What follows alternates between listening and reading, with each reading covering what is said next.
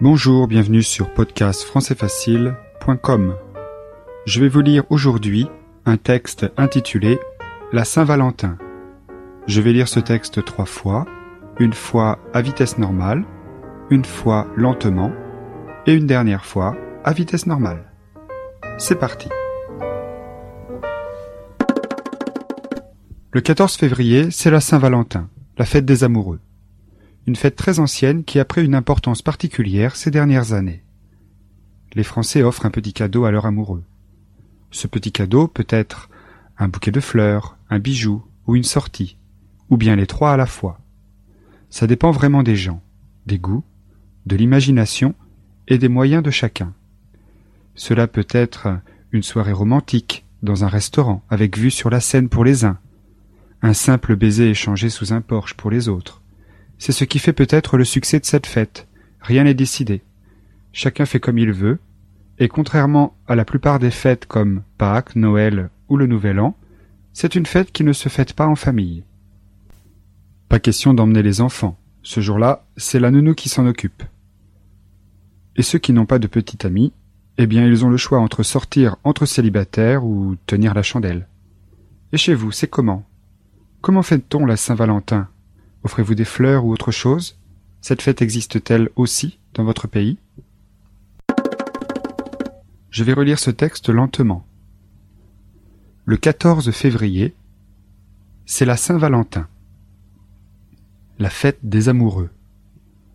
Une fête très ancienne qui a pris une importance particulière ces dernières années. Les Français offrent un petit cadeau à leur amoureux. Ce petit cadeau peut être un bouquet de fleurs, un bijou ou une sortie, ou bien les trois à la fois.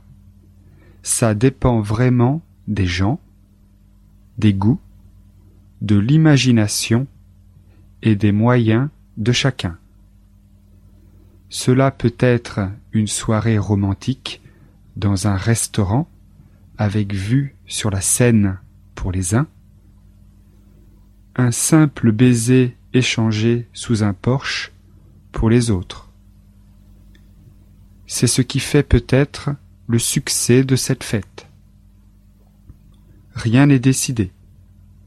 Chacun fait comme il veut, et contrairement à la plupart des fêtes comme Pâques, Noël ou le Nouvel An, c'est une fête qui ne se fête pas en famille.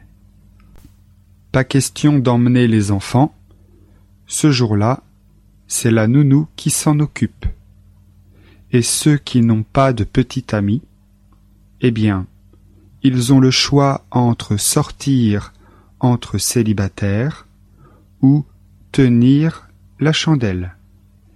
Et chez vous, c'est comment? Comment fait-on la Saint-Valentin.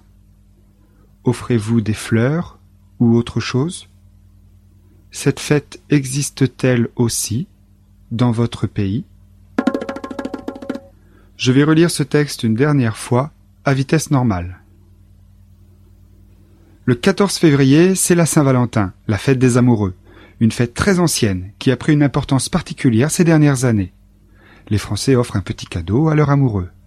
Ce petit cadeau peut être un bouquet de fleurs, un bijou ou une sortie, ou bien les trois à la fois. Ça dépend vraiment des gens, des goûts, de l'imagination et des moyens de chacun. Cela peut être une soirée romantique dans un restaurant avec vue sur la Seine pour les uns, un simple baiser échangé sous un porche pour les autres.